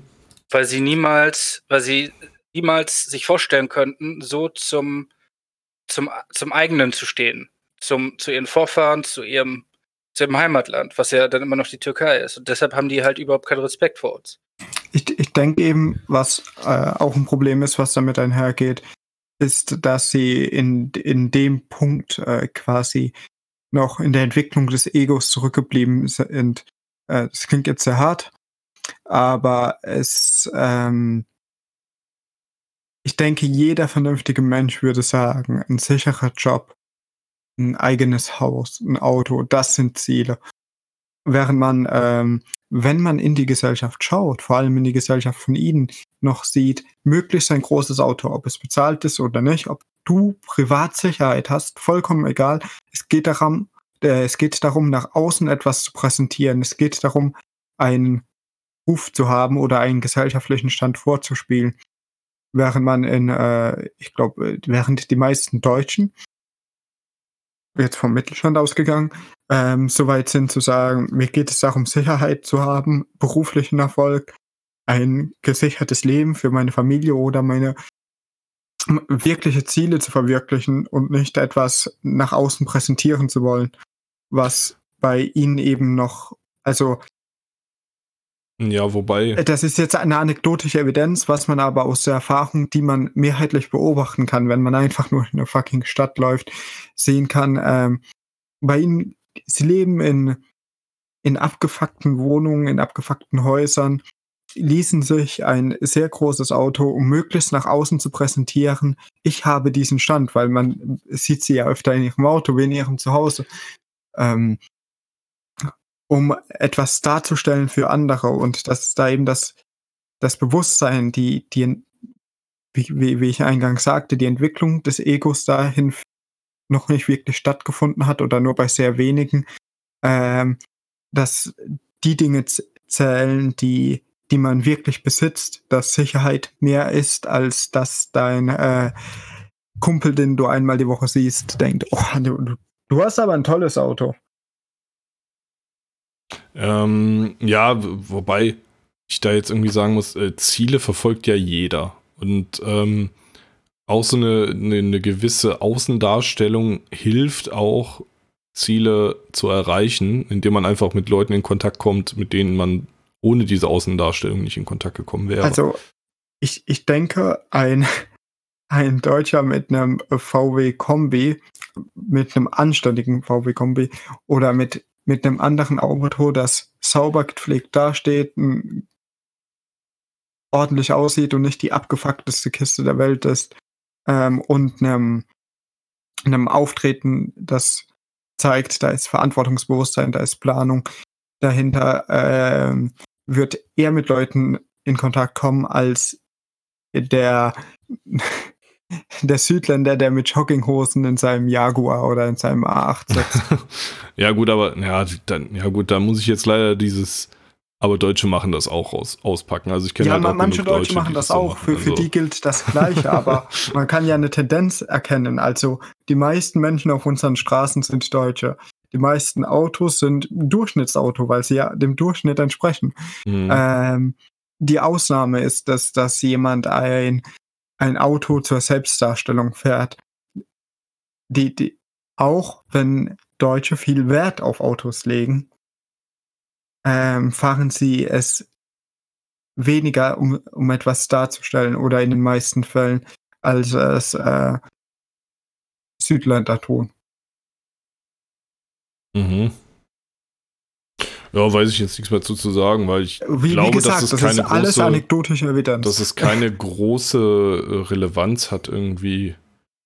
Ich weiß hm, nicht. Ich, ich denke, dass das zeigt im Endeffekt, wie die Kultur oder wie die Menschen aus der Kultur ähm, von ihrer Haltung her, also das ist ein Zeichen dafür, sagen, welche Haltung haben sie, welche, ähm, wie, wie gehen sie damit um? Wollen sie äh, aggressiv sich selbst präsentieren, ähm, krampfhaft etwas Bestimmtes darstellen wollen. Ähm, oder wollen die Menschen aus der Kultur ähm, gute Dinge haben, die ich, ihnen gefallen, aber ich find, mit Sicherheit. Ich, ich, glaube, das ist kein wirkliches Alleinstellungsmerkmal von Südländern. Also ähm, klar, das ist auch wieder anekdotisch, aber ich kenne halt auch Leute, die kaufen sich halt sündhaft teure Küchen, um damit rumzuprotzen äh, oder, oder Wohnungen äh, oder Wohnungen, die äh, weit über ihre Verhältnisse sind und protzen damit rum. Also ich glaube, dass diese Prahlerei nicht unbedingt ein, ein großer aber, Faktor bei den Südländern ist. Also klar, die prahlen, die prahlen irgendwie anders. Aber was, ähm, was man an der Stelle aber feststellen kann, auch erwähnen muss, ist, ähm, die Deutschen sparen. Die Deutschen sparen fast schon zu viel. Die Banken, die wollen, dass wir unser Geld rauswerfen, aber die Deutschen sparen, die Deutschen kaufen Dinge, die legen Geld an. da widerspricht ja aber die Statistik. Also Griechen und. Italiener sparen deutlich mehr als äh, Deutsche. Also wir, wir sind mittler, mit Ich, die, ich sage die, im die Vergleich zu ärmsten. Südländern. Südländern. Ja, aber die, wir sind im Vergleich mit die ärmsten, was die Sparquote angeht. Also Es ist, und es kommt ja auch darauf an, wofür du dein Geld ausgibst. Gebe ich, nehme ich einen Kredit auf, um mir ein tolles Auto zu holen, oder nehme ich einen Kredit auf, um eine Wohnung oder ein Haus abzubezahlen? Ich finde, das ist ein großer qualitativer Unterschied, weil ähm, noch sind Wohnungen, Gebäude, solche Dinge, Sicherheiten, mit denen man etwas in der Hand hat. Ähm, und wenn man das abbezahlt hat, im Endeffekt einen, eine große, sichere Wertanlage hat. Aber Ähm. da muss ich, da muss ich noch mal eine, eine Lanze für die türkischstämmigen brechen. Und zwar, ähm, die haben, ähm, also zumindest hier im, im, im Umkreis so als Tradition, äh, zur Hochzeit Gold zu schenken. Ähm, also da, da ist ja auch eine recht große Sicherheit drin in Gold. Also Gold ist häufig oder fast immer eigentlich in der Geschichte äh, eine gute Wertanlage gewesen und ähm, die Sicherheit gespendet hat. Und ja, Ja, machst du aus dem goldenen Haus Äh, Eine äh, Sicherheit the- Theoretisch oder kannst, kannst du das. A8. Ja, das, das ist halt die Frage, aber ja, ich weiß nicht, ob man das so verallgemeinern kann. Aber das sind wir jetzt auch echt weit vom Thema weg, ne? Ja, ja. ja, äh, wo wollen wir denn noch mal hin? Ich meine, wir, wir, wir sind ja mit, mit äh, Griechenland und der, der türkischen Grenze gestartet. Wa- wa- Was ich ganz interessant finde, ich habe mich jetzt in der Zwischenzeit äh, nicht so wirklich eingelesen und wir hatten im vorletzten Podcast das Thema, oder ja, im vorletzten Podcast hatten wir das Thema, ähm, wie das mit den Verträgen abgelaufen ist zwischen Deutschland und äh, der Türkei. Ach, und du meinst den glaub, gelöschten, Friedrich ist da ziemlich drin. den gelöschten Podcast, meinst du? Ja, den gelöschten Ja, Podcast. okay, also sucht gar nicht danach. Ich versuche es auf BitChute hochzuladen. Ähm, kommt dann die Tage irgendwann. Äh, ja, Friedrich, äh, bist du da eher drin in, in den Verträgen oder den Vertragsbrüchen? Ich meine, Erdogan sagt ja, ähm, ja, die EU hat den Vertrag gebrochen und äh, ja, deswegen äh, müssen wir unseren Verträgen jetzt auch nicht nachkommen. Also damals hat Frau Merkel ja einen Milliardenvertrag mit Erdogan abgeschlossen, um diese Leute aufzunehmen. Dass er sie halt in seinem Land aufnimmt und, und nicht rauslässt. Und da wurde ja von Anfang an gesagt, Frau Merkel mache sich erpressbar. Was man ja auch dann gesehen hat. Immer wenn Erdogan mal irgendwie auf den Putz gehauen hat, kam aus Deutschland nahezu duckmäuserisch irgendeine Antwort. Da war mir schon klar, dass, dass die sich da extra zurückhalten, damit Erdogan die Leute da behält. Ähm, und ich glaube, was ich so aus der Türkei gehört habe, dass die Leute da extrem genervt waren von diesen, von den Migranten, also die Einheimischen. Dass es da immer mehr Konflikte gab und die Stimmung da wirklich gekippt ist auch. Weil die Türken wollten das nicht mehr, dass die, so viele Leute da sind. Äh, und ich glaube, deswegen musste Erdogan jetzt ein Zeichen setzen und hat die Grenze aufgemacht. Mm, Und die beste Antwort wäre einfach gewesen, ja, wir schotten jetzt die Grenze ab zu Griechenland, äh, zu Griechenland zur Türkei. Und dann behält Erdogan die Leute. Ja, weil dafür haben wir bezahlt. Naja, aber was macht Frau Merkel? Sie sagt sofort, ja, ich stehe zum Vertrag und äh, ich will auch weiter Vertragspartner mit der Türkei sein. Und ja, dann wurde jetzt nachverhandelt und Deutschland hat sich da extrem selbst erniedrigt mal wieder. Und das finde ich einfach unglaublich. Mhm, nicht nur das, ähm, aber auch der türkischen Bevölkerung, die ja auch aufständig geworden sind gegenüber den Flüchtlingen, äh, denen ist ja damit auch nicht geholfen.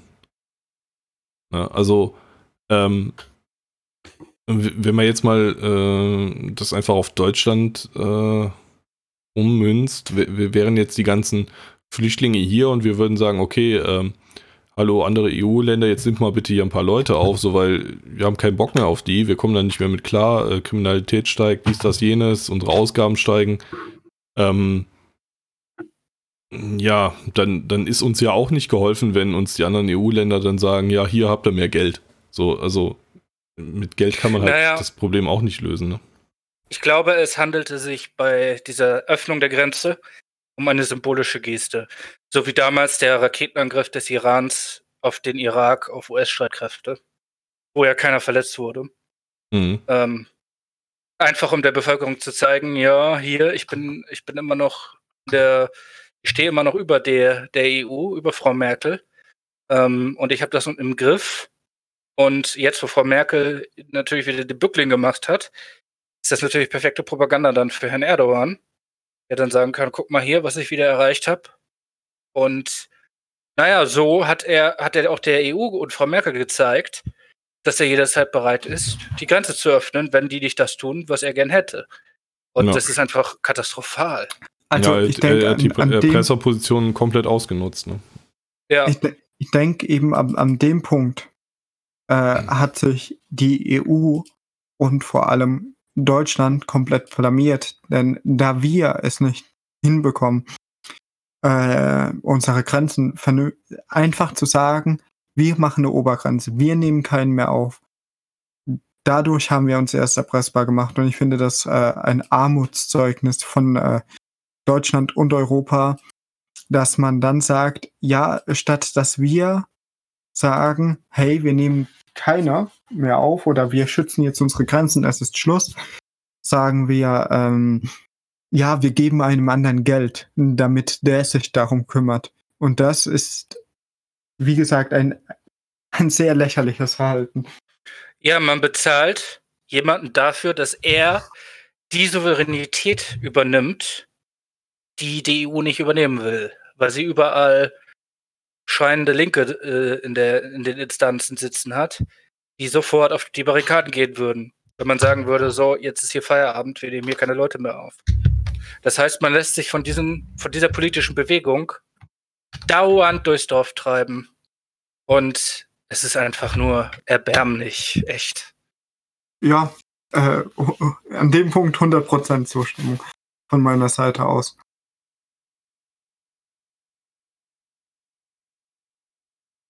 Mhm. Wie lange streamen wir oder wie lange nehmen wir eigentlich schon auf? Äh, ich glaube, so anderthalb Stunden. Okay. Ähm, wir wollen nie so. Eigentlich ist unser Ziel immer eine Stunde. Ähm, gibt es noch Fragen? Beziehungsweise un unbasiert, hast du noch Punkte?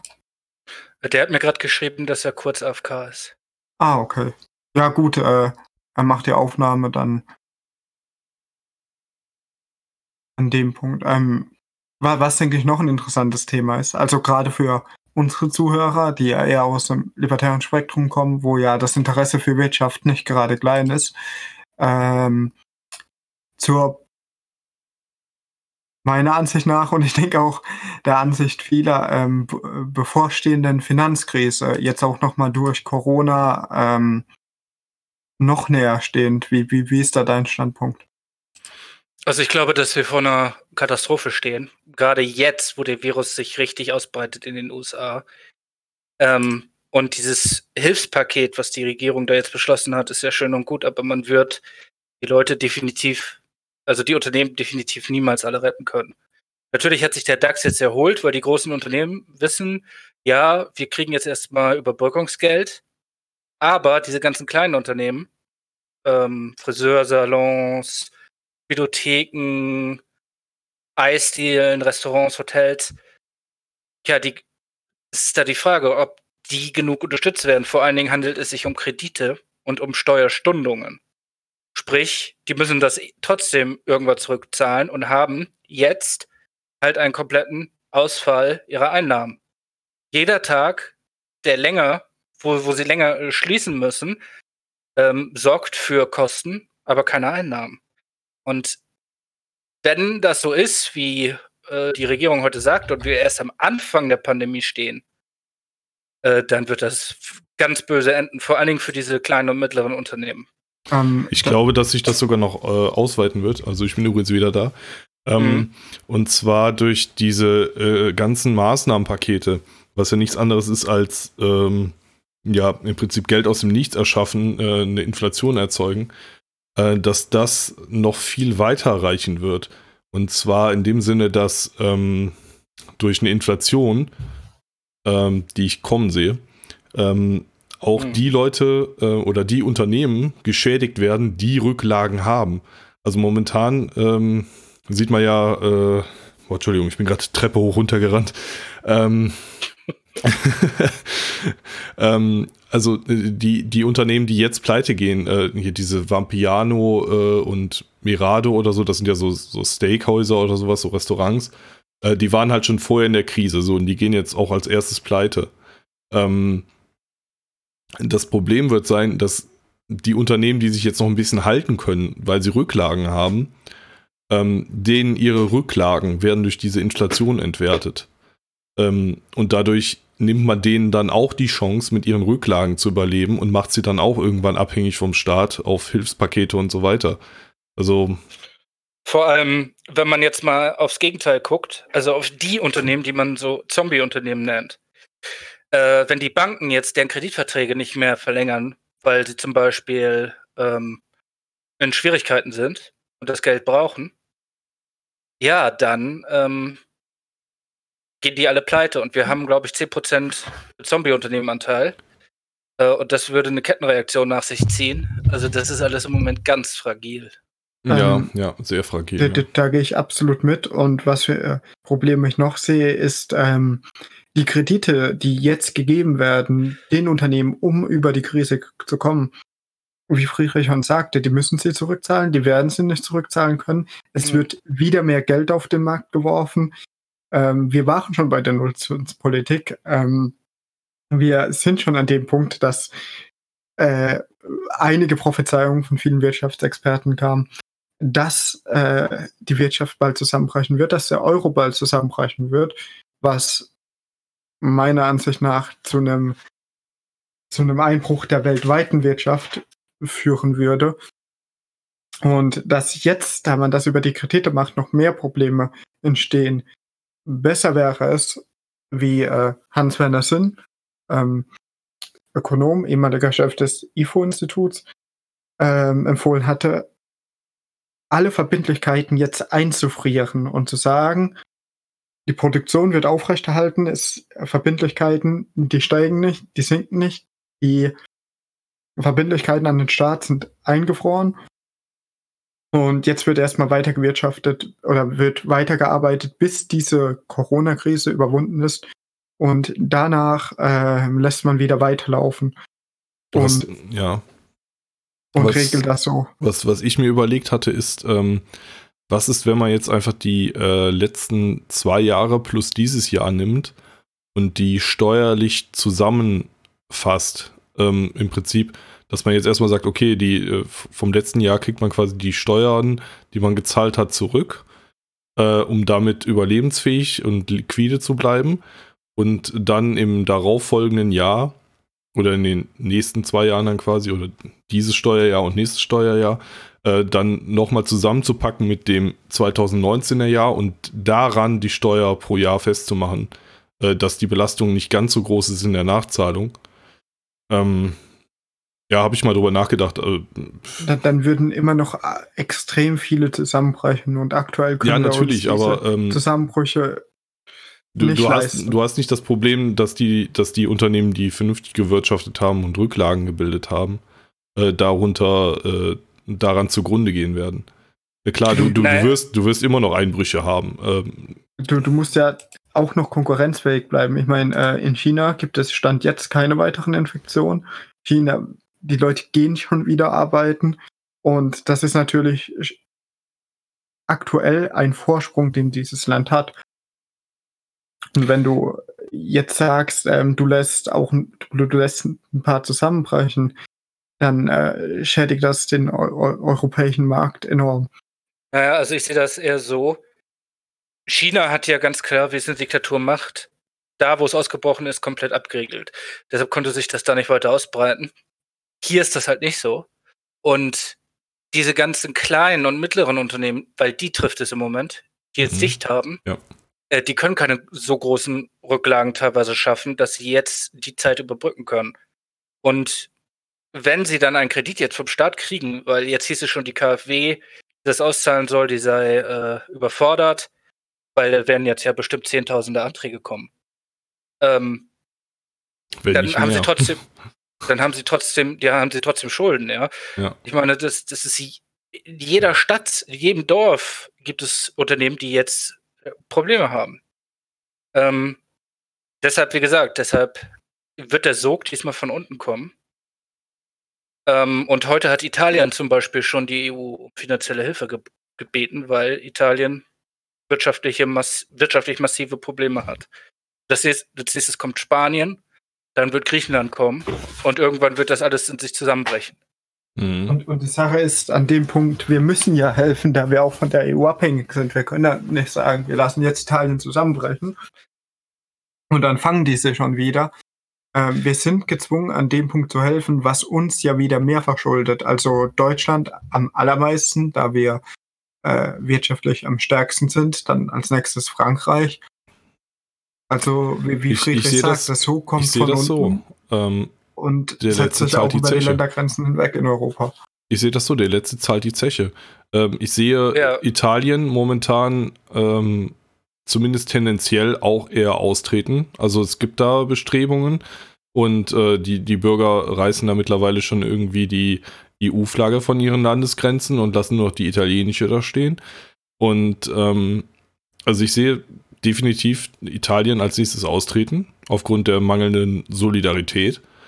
Ähm, danach werden weitere Länder folgen und ähm, je mehr wir jetzt in diesen, diesen Apparat reinpumpen, desto mehr beißen den letzten die Hunde. Also der, der als letztes noch drin bleibt oder die zwei, drei Staaten, äh, die werden die Zeche nachher dafür zahlen. Also das Vernünftigste wäre schlicht und ergreifend, dass die Länder, die jetzt, also dass man den Euro komplett abschafft, ja. Also dass, dass jedes Land seine Währungsreform durchführt. Also so, so in dem Maßstab Ende der 40er Jahre in Deutschland. Ähm, und sich die Währung wieder an die aktu also die nationale Währung wieder an die aktuelle Wirtschaftsleistung des Landes anpassen kann. Und so sehe ich dann auch eine Chance, dass Länder wie Italien und Spanien, Griechenland diese Krise überstehen können. Ja. Aber wenn diese Entwicklung jetzt so weitergeht, hm, dann. Ja, also. Es, es bleibt spannend. Also der, der wirtschaftliche spannend. Crash kommt auf jeden Fall. Wann? Ist schwer zu sagen. Man möchte da keine Prognosen treffen, aber. Ich würde sagen, der ist schon im Gange. Also. Aus. Der ist im Gange, ja. Vor allen Dingen, wenn man sich die USA anguckt. Mhm. Ähm, das, das wird, das wird böse in der USA. Ähm, weil New York, das, das ist ja wohl irgendwie totales Chaos. Und ja, da wird die Wirtschaft komplett sich zusammenbrechen. Und das zieht halt alles mit. Ja. Ja. Im Moment hatten wir nur die Auswirkungen, weil wir das Epizentrum dieser Pandemie waren. Aber jetzt geht das halt auch nach, nach Nordamerika. Und jetzt kommt auch noch Afrika. Und das wird in Afrika richtig schlimm werden. Es stehen uns äh, sehr turbulente Zeiten bevor, bin ich der Meinung. Das sehe ich ja. auch so. Ähm, an, an dem Punkt, unversiert, als du nicht da warst, habe ich äh, mal so kurz gefragt, wie viel Zeit wir schon haben. Also über zwei Stunden, das, äh, an, das hört sich keiner an. Anderthalb haben wir jetzt. Ein, oder eineinhalb, das, das ist, denke ich, eine gute Zeit, um, um, um quasi aus, mhm. auslaufen zu lassen. Ja, okay. Ähm, also, wenn, wenn, wenn, du, wenn du noch Fragen hast, ich will ja jetzt nicht reingrätschen. Wenn, äh, ja, ähm, das ist aber eher kritisch. Ich weiß nicht, ob wir uns dann auch drauf berufen wollen. Ähm, ich hatte halt im Vorhinein, hatte ich mit ein paar Leuten gesprochen, dass wir dich im Podcast haben. Und ähm, da kamen so ein paar Sachen bei rum, so, oder so ein paar Fragen, ähm, äh, warum da jetzt momentan irgendwie ziemlich Beef irgendwie entstanden ist. Also ich habe selber irgendwie gesehen, okay, da, da sind so zwei, drei Leute, mit denen du dich in die Haare gekriegt hast. Ähm, ja, da wollte ich einfach nur mal fragen, wie da jetzt deine Sicht ist, ob du da vielleicht äh, gesprächsbereit bist und auf die zukommen möchtest oder ob sich das für dich erledigt hat. Natürlich, ich bin immer gesprächsbereit. Ähm, aber was ich definitiv gelernt habe, ist, dass man solche privaten Streitigkeiten nicht in die Öffentlichkeit tragen sollte, weil das bringt zum einen überhaupt nichts, Mhm. weil, weil das jeden schadet. Deshalb werde ich auch, werde ich mich öffentlich dazu auch nicht äußern. Ah, okay, gut. Mhm. Ja, nee, Ähm. das, das, das war jetzt halt, ähm, also es, es, es war ja praktisch öffentlich so, also da, da ging ja von beiden Seiten aus ziemlich die, die Post ab, will ich mal sagen. Ähm, ja, also ich würde mich halt freuen, wenn, wenn da wieder eine Einigung zustande käme, dass man vielleicht noch mal etwas ähm, ja, ruhiger diskutiert und äh, ja, das wäre so mein Appell irgendwie. Also, dass beide Seiten vielleicht mal aufeinander zugehen. Ja, kann ich mir auf jeden Fall vorstellen. Ähm, Es war ein alles ziemlich unnötig eigentlich. Hm, ja, und ich, ich nehme da auch jetzt keinem irgendwas übel. Ich habe auch sicherlich nicht richtig reagiert, das will ich auch sagen. Mhm. Ähm, ich hatte vorher auch ein bisschen was getrunken, ein paar Kumpels, und dann ist man nun mal manchmal ein bisschen, Bisschen aufbrausend, ne? ja, so ist es. Nee, gut. Äh, ja, im Prinzip. Ähm, ja, oder, oder hast du noch irgendwas zur Griechenland-Türkei-Geschichte zu sagen oder allgemein? Nee, das war ein nettes Gespräch und Fand ich auch. Ja, äh, danke, dass du gekommen bist. Also, ja, wirklich. ich- ja, danke. Also von, von der Sache, die da war, ich habe keine Ahnung. Aber, äh, also ich habe da wirklich nichts mitbekommen. Für mich war das eben Bahnhof. Ich will es auch nicht erklärt bekommen, weil ähm, solche Dinge privat zu klären, da bin ich bei dir, Friedrich. Aber an, an Mhm. der Stelle, danke, dass du hier warst. Danke, dass du die Einladung angenommen hast. ja, sehr gerne. Und wenn der Podcast veröffentlicht wurde, könnt ihr mir gerne einen Link schicken, dann werde ich den mal bei meinen Zuschauern teilen. Die Ja, interessieren sich ja auch dafür. Da, danke. Da, also es freut uns natürlich, weil durch Cross-Promotion profitieren wir ja auch und das ist eine coole Geste. Danke. Ja, vor allem glaube ich, dass wir mehr profitieren als Friedrich. Und deswegen finde ich das Hey, schon äh, sehr geil, dass er gekommen ist. Ja, danke. Also ich finde, die Leute, die libertär sind, äh, ich schaue selbst Friedrichs Videos, die sind gut. Also wie man äh, hier auf meinem Bildschirm, den ich ja teile, sehen kann, ich gucke auch das eine oder andere von ihm. also, ja. Nee, also äh, man widerspricht sich ja nicht unbedingt, gerade wenn es um Gesellschaftsfragen geht. Ähm, also würde ich sagen, bin ich ja doch eher konservativ, obwohl ich keinem mein Leben oder mein, meine Lebensweise aufzwingen will. Also klassischer Voluntarist, aber für mich selbst bin ich halt konservativ. Ich finde halt, konservativ ist auch eine ähm, eher eine persönliche Einstellung als eine politische. Also, Ja, und ich, ich, ich bezeichne, also ich finde das Wort freiheitlich für mich halt angebracht, weil ich, ich es hasse, wenn mir irgendwelche Leute vorschreiben sollen, was, was ich sagen darf, was ich denken darf. Äh, ja, oder, oder wie ich zu handeln habe, so wie es aktuell immer mehr passiert. mhm.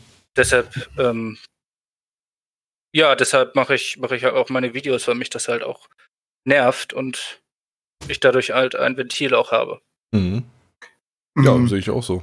ka- kann ich absolut nachvollziehen und möchte an der Stelle nochmal betonen, äh, gerade in, in Zeiten, in denen der Mainstream und äh, ich denke, das ist kein Punkt, über den man debattieren muss, äh, hart links ist oder sehr nach links ausschlägt, ist es umso wichtiger, dass sich Oppositionslager, ob die jetzt liberal, libertär, konservativ, rechts, wo auch immer stehen, ähm, dass die äh, das Gespräch suchen und auch da eine, eine klare Gegenseite bilden. Eine, eine, also, dass die Opposition sich an den Punkten, in denen sie übereinstimmt, zusammenschließt und zum Beispiel bei so Dingen sagt wie ähm, Redefreiheit, da stehen wir alle konsequent hinter. Das unterstützt jeder von uns. Ähm, oder oder äh, da, da, da, dass es nicht sein kann, dass es gewisse Steuererhöhungen gibt äh, für den Klimawandel, äh, dass das einfach Probleme sind, die, die